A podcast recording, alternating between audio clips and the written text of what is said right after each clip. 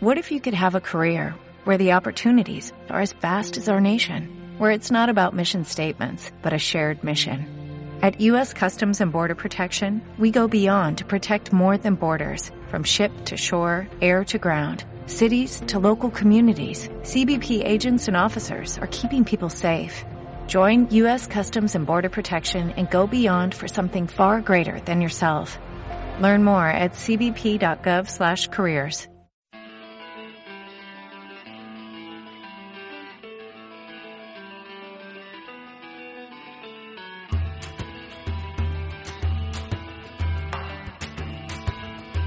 Piedra de toque con Iñaki Macazaga.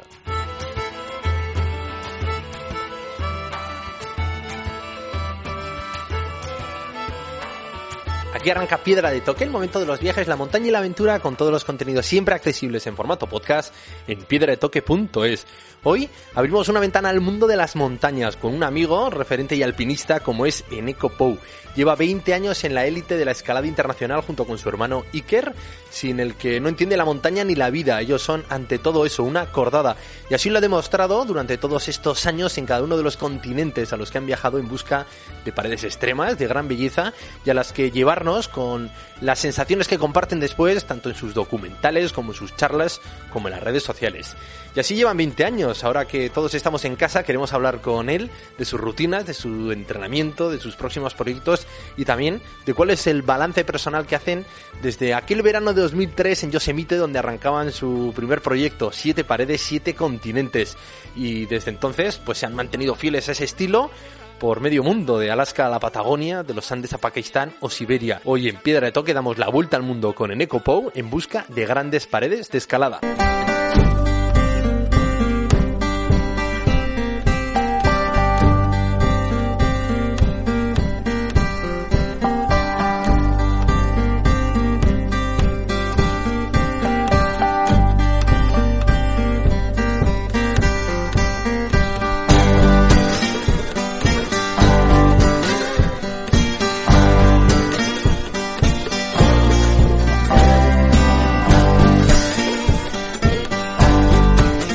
Arrancamos nuestro viaje y lo vamos a hacer con un gran guía como es Eneco Pou, viejo amigo también de Piedra de Toque. Llevan más de 20 años junto con su hermano Iker en la élite de la escalada mundial y llevar 20 años es mucho. Ahora le vemos en Instagram entrenando en su casa en Mallorca y queríamos hablar con él. Eh, una acordada que ha sobrevivido a lo más extremo. ¿Cómo se encuentran ahora entrenando entre las cuatro paredes de su casa? ¿Qué Eneco? Caixo, Iñaki, Servodus. Bueno, todo el mundo creo que os pregunta lo mismo. ¿Cómo lo lleváis? Y vuestra respuesta está siempre la misma. ¿Aburridos? Sí, sí, la verdad es que un poquito aburridos, un poquito aburridos.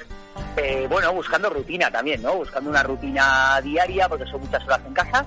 Los dos estamos trabajando muchísimo, nada más que habitualmente lo hacemos también, ¿no? Habitualmente igual metemos el orden de las 3, 4 horas al día de, de ordenador, ¿no? Eh, claro, el problema es que ahora están siendo 10, 11 y, eh, y, además de eso no hay escape, ¿no? Hay un escape de, de, salir al monte, que es lo que estamos acostumbrados, airearte un poquito y volver otra vez a la carga, ¿no? Con el, con el tema del ordenador, ¿no? Y bueno, y cuesta, la verdad es que cuesta, porque no estamos muy acostumbrados a ello, a pesar de que nosotros en las expediciones nos toca muchos momentos como este y también se ha abierto una oportunidad para entrenar duro. Yo veo a tu hermano en el rocódromo de casa que le pega fuerte, a ti en la bici y en lo que te toque. No sé si con la experiencia de Simone Moro, que también le ha tocado estar confinado allí en Italia, os ha inspirado también a machacaros duro, aunque no sea en el monte, si en casa. Bueno, en el caso de Simone Moro, del alpinista italiano de, de Bérgamo, es, compañero de equipo en, en North además, ¿no? Es muy buen amigo y siempre ha sido así, siempre ha sido así. Ahora, está, ahora estará machacando más todavía, ¿no?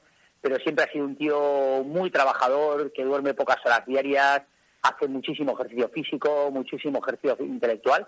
Y la verdad es que a ese nivel siempre ha sido un ejemplo, ¿eh? desde, desde que entramos en el equipo, vamos, una persona en la que en la que reflejarse, porque tiene mucha, mucha capacidad de trabajo. Y encima es muy buena gente. Sí, muy buen tío, muy divertido, muy salado. Bueno, el otro día estuvimos haciendo una videoconferencia con él y nos reímos un montón, ¿no? Me mandó unas fotos de, de cómo se, estaban poniendo las abdominales, ¿no? Le digo, Simone, estás con 52 o 53, creo que tiene ahora. Y pareces un niño de 15 años. Y luego tienes a Toaita también, ¿no? Haciendo bici en la sala de estar ahí en Gasteiz.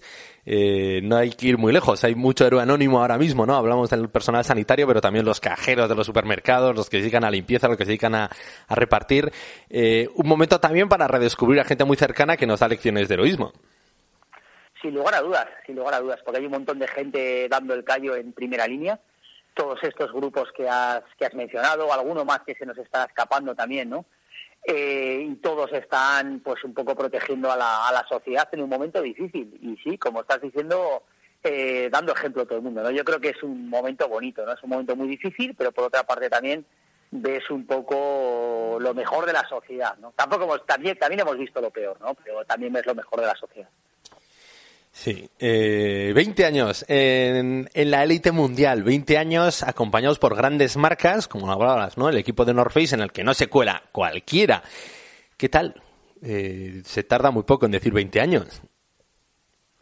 Sí, bueno, yo creo que lo más difícil para, bueno, creo que para cualquier cosa, ¿no? Yo voy a hablar de, en el nombre un poquito del deporte, ¿no? Que es lo que más cerca nos, nos queda a nosotros, ¿no? Pero yo creo que al final, en prácticamente cualquier estamento de la sociedad, lo difícil no es llegar arriba. Llegar arriba puede ser un momento de suerte, puede ser un dos, tres años de motivación en cualquier cosa, ¿no? Y te plantas ahí arriba, ¿no? Yo creo que lo difícil realmente es mantenerse. Mantenerse es muy complicado, muy complicado cuando vas eh, cumpliendo edad, cuando vas teniendo más años, cuando tú te mantienes eh, muy joven, ¿no? Tanto física como mentalmente, pero eh, la sociedad necesita nuevos referentes, caras nuevas, gente más joven, o sea, ya realmente no importa lo que tú, lo que tú andes o lo que estés demostrando, ¿no? Sino que empieza, empiezan a jugar otros factores. Y ese momento es muy difícil. Ese momento es muy difícil. Te tienes que mantener muy fuerte arriba, muy motivado, demostrar que estás enamorado realmente de lo que haces y seguir apretando, apretando de una manera constante día a día. Y eso es lo más, eso es lo más complicado. Eso es lo que no se ve. Es el trabajo ese que decíamos antes de, de casa, de esas 10, 11 horas, horas diarias de ordenador, de encima de la bicicleta, de las flexiones, del panel, de, esto es lo que no se ve que va detrás de, una historia como la nuestra. Pasan los años y toca también felicitarte, Sorionak, ¿no? Que hace poco has cumplido tus 46 y hablas también de las horas de ordenador porque estoy evolucionando, ¿no? Cuando paristeis ese proyecto que tantos otros proyectos se inspiran, ¿no? Con siete paredes, siete continentes, nos ponemos en el 2003, llegan viajes, vienen grandes paredes eh, no estaban las redes sociales, ¿no? Uno se iba de expedición, volvía con material, lo editaba y a dar conferencia. Sin embargo, ahora son 24 horas expuesto, ¿no? A que tu comunidad te vaya pidiendo qué estás haciendo, cómo lo estás haciendo. Y, uno tiene que, sí o sí, sentarse en el ordenador y no solo entrenar, no solo editar, sino también contestar todos esos mensajes. Sí, ¿cómo se nota, Iñaki? Lo primero, ¿cómo se nota que, que no estamos tan lejos en la quinta? y, que, y, que, conoces muy bien y llevas muchos años eh, siguiendo el mundo de la, de la montaña. Se nota muy bien en esa pregunta. Eh, sí, eh, tienes toda la razón. Yo creo que el trabajo se nos ha ido multiplicando. Se nos ha ido multiplicando por tres año tras año. Al principio las redes sociales nos, nos las vendieron como una cosa que iba a facilitar muchísimo nuestro trabajo, que nos iba a permitir interactuar con la gente de una manera directa, sin necesidad eh, casi de la relación con los medios de comunicación. Bueno, eh, nosotros pensamos que esto no ha sido verdad, ¿no? La verdad ha sido que los medios de comunicación continúan, como tiene que ser además, y se ha sumado todo el tema de redes sociales, ¿no? De una manera exagerada. Además, un trabajo que, como comentaba antes, se ha multiplicado por tres o por más, porque ahora mismo, además de, alpinistas, además de escaladores, además de hacer nuestros viajes, pues también somos periodistas, ¿no? Y otras muchas cosas más. Entonces creo que ha facilitado eh, la relación con la gente de una manera un poco más directa, pero si le preguntas a cualquiera de las personas que nos rodean en el mundo del monte, pues nos ha sacado un poco más del mundo del monte para estar delante del ordenador o delante del dispositivo móvil. Sí, yo esto también lo digo no solo por viejo, sino porque también mi faceta de comunicador, ¿no? De acompañar eh, la comunicación de expediciones, como me ha tocado, ¿no? con Ale Chicón, o con Juanito y Cerain, de la nota de prensa a, intentar mantener un contacto directo por el WhatsApp porque hay que estar casi minuto a minuto subiendo fotos e imágenes. Eso también genera un poco de ansiedad. Es cierto que es gratificante cuando sale bien, pero joder, hay un trabajazo oculto, como tú dices, que nadie ve y que a veces, bueno, pues hace justicia y otras veces no. Bueno, yo recuerdo un poquito, Lord, tú también recordarás, ¿no? Toda la época del filo de imposible, ¿no? Me acuerdo que para hacer un documental con el filo imposible nos movíamos, pues imagínate, si nos movíamos mi hermano y yo, además de mi hermano y yo, venían pues no menos de otras mm, seis, siete personas para tema de sonido, para tema de producción, para tema de cámara, para ayudante de cámara, para ayudante de sonido. Hombre, la realidad hoy en día es que el programa que haces tú en la radio, además un programa muy bonito y muy trabajado, hasta lo que yo sé lo haces tú solo. En, la vida que llevamos nosotros, en lo que es en el lado profesional de, la montaña, el lado profesional, tanto el lado eh, artístico, o sea, lo que es el lado deportivo, como el lado profesional, lo hacemos nosotros solos, ¿no? O sea, lo que antes hacían 10 personas, ahora lo hace una persona sola, ¿no? Yo creo que esa es la diferencia. O sea, ahora mismo te exprimes muchísimo más para poder llevar a cabo tus objetivos. Y lo que tú dices, eh, no basta con estar, con llegar a hacer una expedición, sino que lo que más valor tiene es mantenerse y vosotros lo habéis hecho. Y yo creo que realmente ahí está el premio, que lo lleváis en la sangre y luego tú, eh, en ECO, tienes ese don. O sea, que tienes una capacidad también de comunicar y de transmitir valores, sentimientos, emociones, lo que haces, que no es casualidad, que, que detrás habrá todo lo que has leído y todas esas horas eh, en la silla, pero que es muy importante no solo hacerlo, sino comunicarlo, por suerte y por desgracia. Bueno, hoy en día incluso probablemente el mundo de la comunicación ha superado ¿no? a la, al, al mundo deportivo, ¿no? a la realidad. Ahora mismo con un grupo de comunicación fuerte detrás o una capacidad de comunicación grande, puedes estar eh, comunicando un montón de cosas como si fuese en primera línea, que no lo son, ¿no? Esta es la realidad de hoy en día, ¿no? Eh, al, hilo de lo que comentabas también, uno de nuestros hándicaps es que eh, creo que hemos sido siempre muy consecuentes con nosotros mismos, ¿no? Y muy consecuentes con la actividad. Nosotros hacemos actividad técnica. La actividad técnica la entiende mucha menos gente. Es mucho más difícil de comunicar una actividad técnica. Nosotros somos muy valorados a nivel internacional. Probablemente de la gente de casa, de los más valorados a nivel internacional, de los que tenemos sponsors más importantes, de los que nos, se nos considera además eh, eh, atletas de élite, actividad de élite pero nos cuesta, nos sigue costando, a pesar de mi capacidad comunicativa superior, desde luego a la de mi hermano, nos sigue costando muchísimo eh, dar a conocer eh, nuestra actividad y que la gente entienda que estamos arriba y que seguimos arriba después de 20 años. ¿no? Cuesta un montón porque es, es difícil, es difícil, realmente es difícil. Bueno, acuérdate, yo creo que de las primeras entrevistas que hicimos, yo no sé si era el 2003, pero no mucho más, ahí en Gasteiz, en una cafetería para para un grupo editorial mítico aquí de España de montaña y al final no acabaron publicando la entrevista porque no acaban de entender vuestro proyecto, ¿no? Y era una, era una revista muy especializada. El tema de la acordada, o sea, subir los dos, no, solo sube uno, no, pero los pasos más difíciles, ¿quién los hace? O sea, lleváis 20 años también haciendo pedagogía, no solo del que abre Instagram eh, en cualquier apartamento de aquí, sino también aquellos que estaban marcando, que eran los únicos voceros, ¿no? de, de los medios de quién hacía algo reseñable y quién no. Sí, sí, sí, sin lugar a dudas. Yo creo que llevamos un trabajo de 20 años muy grande a ese nivel, ¿no? Eh, había un poco desde el corazón, ¿eh? Una parte la profesional, ¿no? De, tener que comunicar lo que vas haciendo, pero una parte también importante del corazón de dar a conocer a la gente lo que es el mundo de la montaña. Porque nosotros creemos a, a pies juntillas que, que la montaña tiene grandes valores y que son valores que hay que comunicar, ¿no? Yo creo que si os fijáis y nos fijamos un poquito, ya que en los últimos años eh, mm, ciertos modelos deportivos han ido cayendo, o sea, han ido cayendo ciertos modelos sociales, ¿no? Eh, sin embargo, la montaña ha ido a más. Eh, ojalá fuese a más en el sentido de que, de que nos diesen más espacio para poder comunicar lo que es esto. Porque, vuelvo a repetir, creo que son valores importantísimos, ¿no? Pero si os fijáis también, eh, otros deportes muy de masa, ¿no? Como el fútbol, ¿no? Que, que han, han, sido absolutamente todo. Yo creo que en estos momentos eh, lo siguen siendo, pero no pasan por su mejor momento, ¿no? Y creo que, que el deporte se abra y deportes mal llamados minoritarios, pero que tienen grandes valores, pasen a primera línea o tengan la oportunidad de pasar a primera línea, creo que será muy bueno para la sociedad, si es que les dan, se les da la oportunidad. Pues si ahora hablemos de lugares, de montaña, que es lo que realmente nos une, ¿no? En mi caso más de papel, las que leo, las que sigo, pero a través de vosotros he viajado a muchos lugares. Estas últimas tres noches, con este confinamiento, yo he de decirte que he estado en Yosemite. Y he estado también en el Meru. He visto ayer en concreto vi Free Solo de Alex Arnold y flipé. Y lo mismo con No Hold con Tommy Caldwell. ¿Qué tiene el Yosemite? Vosotros que, que lo conocisteis hace tiempo, ¿no? Y que, que empezasteis a más con el niño, con esa gran pared. O sea, háblame de ese granito. ¿Qué, qué tal, qué sensaciones estar en ese valle y en esa pedazo de pared?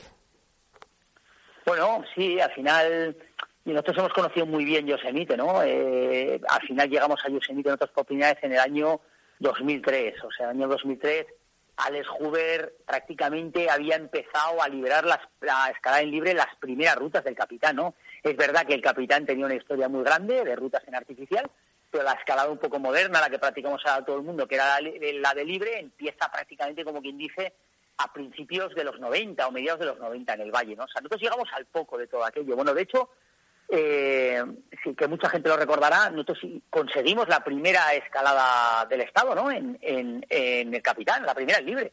Hicimos la repetición de la vida del niño, ¿no? De, los hermanos, de los hermanos Hoover, ¿no? Yo creo que una ascensión muy importante para la época. Después hemos ascendido en otras tres ocasiones la pared del Capitán, ¿no?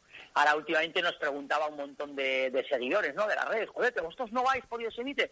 Digo, no, nosotros ya hemos pasado esa etapa. Nosotros ya hemos pasado por Yosemite. No, no, no pintamos nada en la guerra actual, ¿no? En Yosemite. Si te fijas, de lo que fue Yosemite a lo que es ahora, ahora mismo cada vez hay más rivalidad, cada vez hay más competición en Yosemite. Este ha hecho la vía en libre tal, el otro ha hecho la vía en libre cual. Y como tú sabes, Iñaki, nosotros subimos mucho de todo lo que huela a competición en el mundo de la montaña. Es un tema que, que lo hemos apoyado incluso, lo respetamos, pero no es nuestra guerra nuestra guerra al final es intentar eh, llegar a sitios nuevos para realizar exploraciones eh, inéditas, ¿no? Y eso no lo vamos a encontrar en Yosemite ahora mismo. Entonces, por eso no estamos repitiendo ahora mucho Yosemite. Pero Yosemite, sin lugar a dudas, y como lo has dicho ahora, y solo hay que ver eh, documentales como Downwall o como Free Solo de Yosemite, el mismo, el, mismo nuestro del niño, el, el, documental de su vida era un documental muy chulo también. Solo hay que ver este tipo de documentales para ver que Yosemite ha sido es y será la meca del Big Wall, ¿no? De las grandes paredes en, el mundo. También te diré, eh, Neko, que o solo está muy bien, ha ganado un, un Oscar a Mejor Documental, nivelón, pero los perfiles en torno a esas expediciones, a esas gestas, eh, tanto Alex como Tommy, o sea, mm, rozan un poco la sombra de las Asperger, o sea, son perfiles muy extremos y muy peculiares. Eh, nada que ver con vosotros que rocháis puro humanismo, lo que tú dices. O sea, nosotros aquí no subimos para competir ni por tener ninguna obsesión concreta, al revés. Es un grito a la vida, a disfrutar y a llevarnos a nuestros seguidores a todas esas gestas. Yo no sé si también te pasa a ti un poco parecido. En el Yosemite eh, se ve también la otra cara de la sociedad, esa competitividad tan grande y el que destaca a veces es porque detrás tiene un gran equipo audiovisual, pero por ellos mismos sus personalidades tienen muchas sombras, ¿no?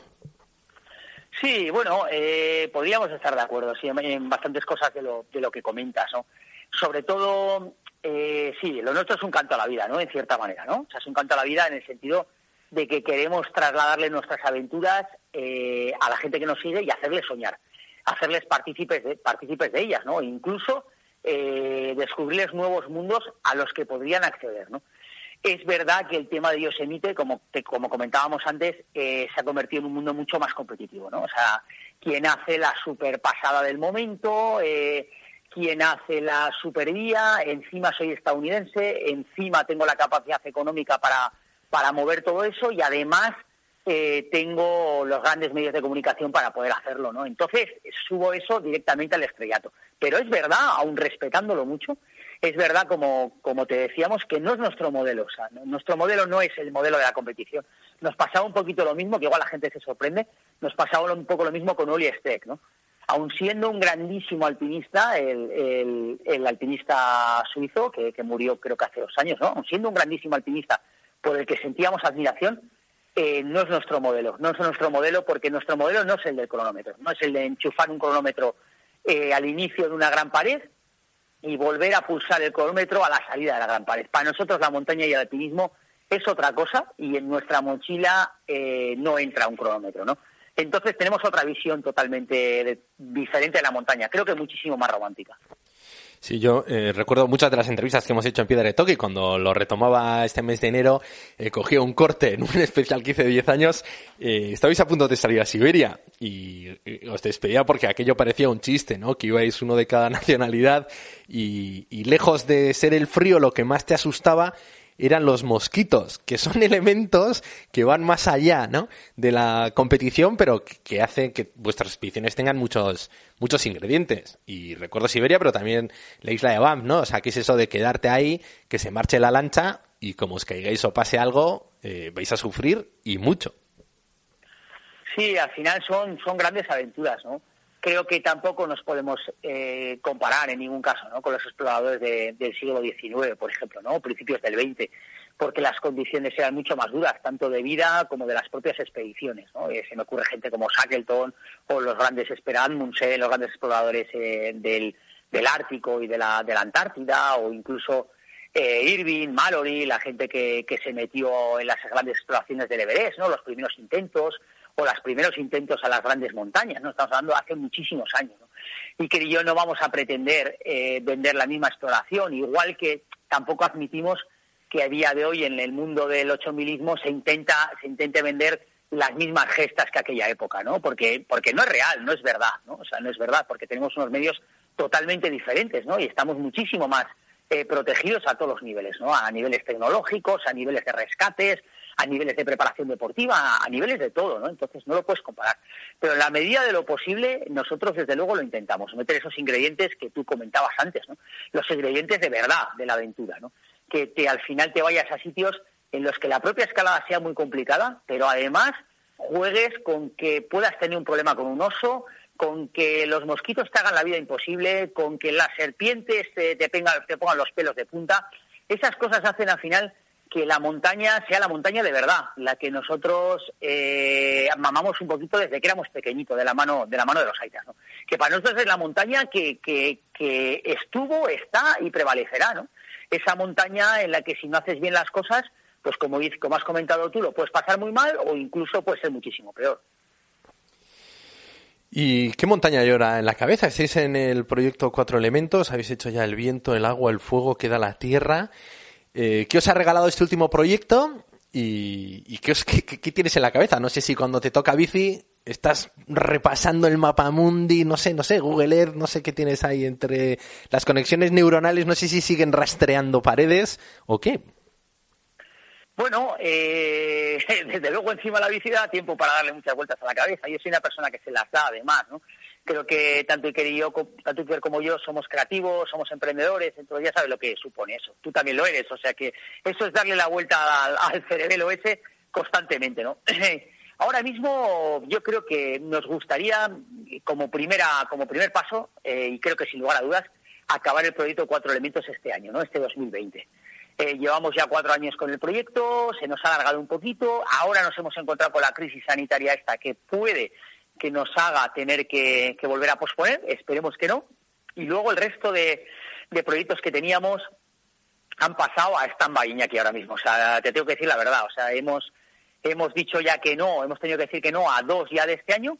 Entonces hemos decidido eh, seguir entrenando fuerte, seguir preparándonos, pero sin un objetivo claro a corto plazo. Y que yo somos capaces de hacer esto, ¿no? Nunca hemos tenido un entrenador, eh, nunca hemos tenido un preparador físico, al final somos capaces de, mantener la motivación, de seguir dándole duro, aun en condiciones como estas, que todavía no se ve claro el horizonte, ¿no?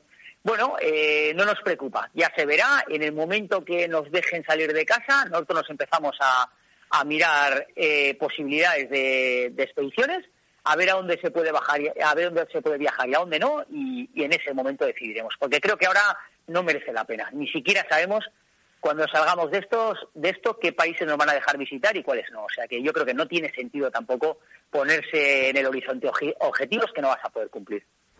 Interesante y también bastante contracultural, la paciencia. O sea, a veces toca esperar y hay que esperar.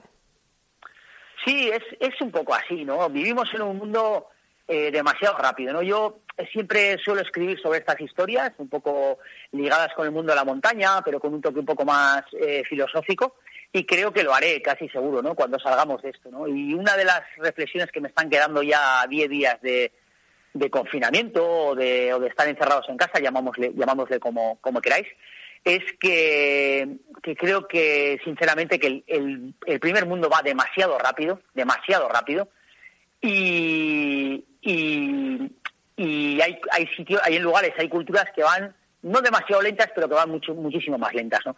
Y en la vida probablemente, como, como reza la cultura oriental, el yin yang prácticamente sería la, perfección, ¿no? Algo entre lo muy rápido que estamos ahora y lo muy lento que está en otras sociedades. Creo que tenemos que ir al, término medio. El término medio nos dejará tener paciencia, nos dejará poder reflexionar de vez en cuando y poder pararte a, poder, a pensar un poquito las cosas, que hoy en día en el primer mundo es, es, es imposible. O sea, vamos de, de una historia a otra, vamos encadenando una con otra, si te fijas en las redes sociales, ya no hay tiempo para la lectura, ya no hay tiempo para, para, para esa reflexión que es tan importante, ¿no? Eh, las redes sociales cada vez son más minimalistas. Si en vez de eh, si en vez de una si en vez de una un texto pues pones condensas una frase mejor, si en vez de una frase condensas una palabra mejor, luego es solo una foto y lo siguiente no sé qué será, ¿no? Y, y es verdad que que el futuro está ahí, el futuro va por donde tiene que ir, pero creo que el pasado también tiene cosas muy bonitas que no deberíamos perder. Pues sí, yo creo que junto a la paciencia tal vez haya que ser selectivo, ¿no? Y, para conseguir ese yin yang, ese equilibrio, no sé si la clave también es en con los compañeros de viaje. Vosotros habéis conseguido unos patrocinadores que además de ser las primeras marcas, también entienden, ¿no? Esta filosofía. Yo no sé si cuando eh, terminéis eh, estos cuatro elementos eh, cuando termine esta crisis, esa idea que por la que apostéis, no sé si encima tendréis que ir hasta Nueva York a pelearla en estas salas de reuniones, ¿no? De mesa de caoba. Nos tocará seguro volver a reinventarnos, aquí nos tocará seguro. Mira, el, antes de ayer creo que fue, cerramos definitivamente nuestro primer libro, ¿no? Eh, estamos ahora estamos ahora ya con él terminado eh, y hablábamos de esto, ¿no? hay un apartado que, alude al proyecto Siete para Siete Continentes, en el que contamos eh, que realmente cuando acabamos el proyecto Siete para Siete Continentes, nosotros pensábamos que esto iba a ser un camino de rosas, ¿no? Habíamos hecho un proyecto inédito, eh, importante, con exploración, con muy buena actividad en el nivel técnico, fácil de, leer, entre comillas, en lo visual. Bueno, pues no fue así, ¿no? Acabamos el proyecto Siete para Siete Continentes, contábamos con cuatro patrocinadores eh, perdimos tres. Nos tuvimos que volver a reinventar, tuvimos que volver a intentar conseguir eh, patrocinadores, volver a pelear otra vez en el barro y, levantarlo. Y nos va a pasar lo mismo a la salida del cuatro elementos. Cada lo tenemos más claro, ¿no? Porque desgraciadamente el modelo de superación, el modelo de pelea, el modelo de, conseguir las cosas con esfuerzo no vende en la sociedad actual, ¿no? A mí me dio mucha pena hace muy poquito, eh, justo antes de, la crisis sanitaria, en las redes sociales, creo que fue concretamente en Twitter, vi un tuit eh, que hacía el, jugador de fútbol portugués, eh, Cristiano Ronaldo, hacía no me acuerdo cuántos años, ¿no? Y el tuit era el todoterreno que tenía aparcado, que se veía en la foto, en un vídeo, eh, delante del restaurante en el que iba, en el que iba a cenar con su chica, ¿no? Eh, Viñaki, ¿qué quieres que te diga? Cuando el modelo deportivo y el modelo social es ese, nuestra sociedad creo que tiene un problema. Sí, sí, un problema y gordo. Por eso es tan necesario estas pequeñas locuras, ¿no? Estas cordadas que, que pues que de vez en cuando surgen, ¿no? Y gente tenaz que aguantan el tiempo, que consigue aguantar el temporal, eh, que siempre ve un resquicio de luz, y como es vuestro caso, ¿no? Y, por eso también pide retoque lo que busca es pegarse, pues, a estas pedradas pues para coger también aire, ¿no? A los que igual vivimos la aventura y la aplicamos, pues no tanto a las grandes montañas como a nuestro día a día, porque está lleno también, pues de, no, pues de pequeñas de pequeños paredones que hay que ir trepando, no sé si con los dedos, con las manos, con lo que haga falta. Eneco, es que recasco y me das una gran alegría porque una de las cosas que tenía apuntada era preguntarte por un libro. ¿Cuándo por fin ibais a poner por escrito todo esto? Es cierto que también con los libros eh, posiblemente no os cerréis ningún gran viaje, pero nos vais a hacer muy felices a todos. Sí, lo cierto es que la gente estaba con muchas ganas ¿no? del tema del libro. Eh, también es verdad, Iñaki, que si ves nuestra trayectoria, no, no hemos parado quietos, vamos, desde pequeñitos, sobre todo en los últimos 20 años, ¿no? No, no teníamos tiempo, o sea, eh, realmente cuando teníamos preparado el libro había tres aventuras más que añadirle, ¿no? Entonces era un non-stop, non-stop, non-stop, o sea, siempre otra nueva, siempre otra nueva. Y bueno, yo creo que ha habido que aprovechar estos días, que siempre hay que verle la parte buena al lado oscuro, para, para cerrar, para cerrar ese, ese ciclo, ¿no? Que realmente no va a ser un ciclo en lo deportivo, pero creo que va a ser un ciclo en lo difícil, en el pedazo trabajo que ha sido eh, finalizar esta historia, porque además hemos decidido hacerlo nosotros, para lo bueno y para lo malo, Iñaki. Eh, para lo bueno, pues porque va a ser mucho más fresco, mucho más directo y va a venir desde dentro, ¿no? Para lo malo, porque no somos escritores profesionales, ¿no? Entonces no tendrá un nivel literario como las novelas que está acostumbrada a tener la gente en las manos. Pero en todo caso, creo eh, con casi toda seguridad que va a ser algo que va a merecer la pena.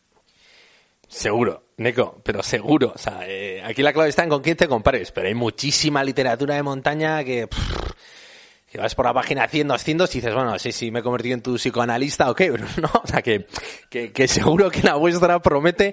Y luego siempre están esas 30, 20 eh, páginas que puedes meter de fotografías, que viene siempre muy bien.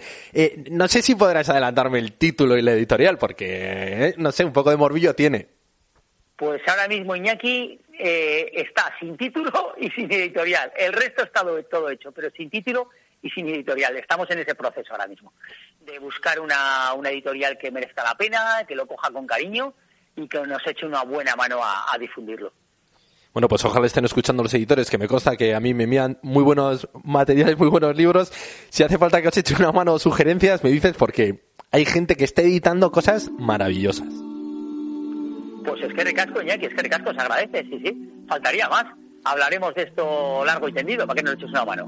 Perfecto, pues nada, Neko, es que ricasco. Eh, te dejamos que vuelas a la bici, que vuelas esas cuatro paredes. Nos alegra también que sufras un poco como el resto de los humanos. Y nada, un abrazo a tu hermano y a seguir pues con tanta energía. Hoy me toca una traca de flexiones que me sacarán los ojos, Iñaki. Es que ricasco. Agur.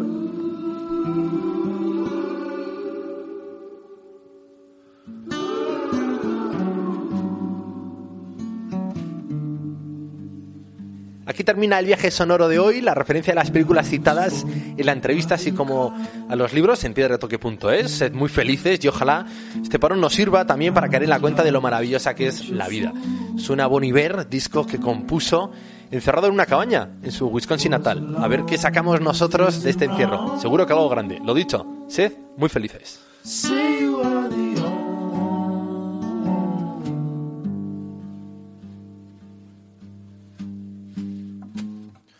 So many foreign roads, so relatively far. So ready for us, so ready for us, So creature fair.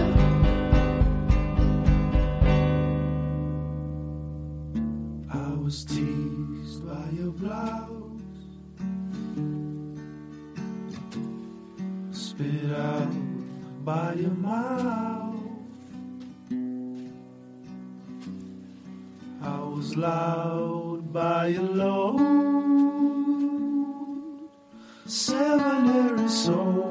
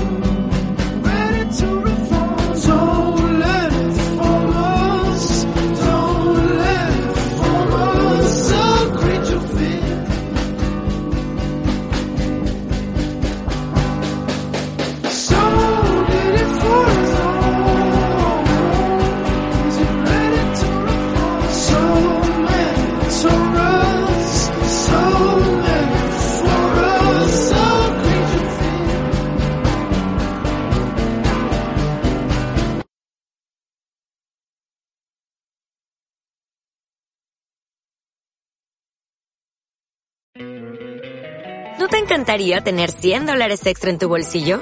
Haz que un experto bilingüe de TurboTax declare tus impuestos para el 31 de marzo y obtén 100 dólares de vuelta al instante. Porque no importa cuáles hayan sido tus logros del año pasado, TurboTax hace que cuenten. Obtén 100 dólares de vuelta y tus impuestos con 100% de precisión. Solo con Intuit TurboTax. Debes declarar para el 31 de marzo. Crédito solo aplicable al costo de la presentación federal con TurboTax Full Service. Oferta sujeta a cambios o cancelación en cualquier momento.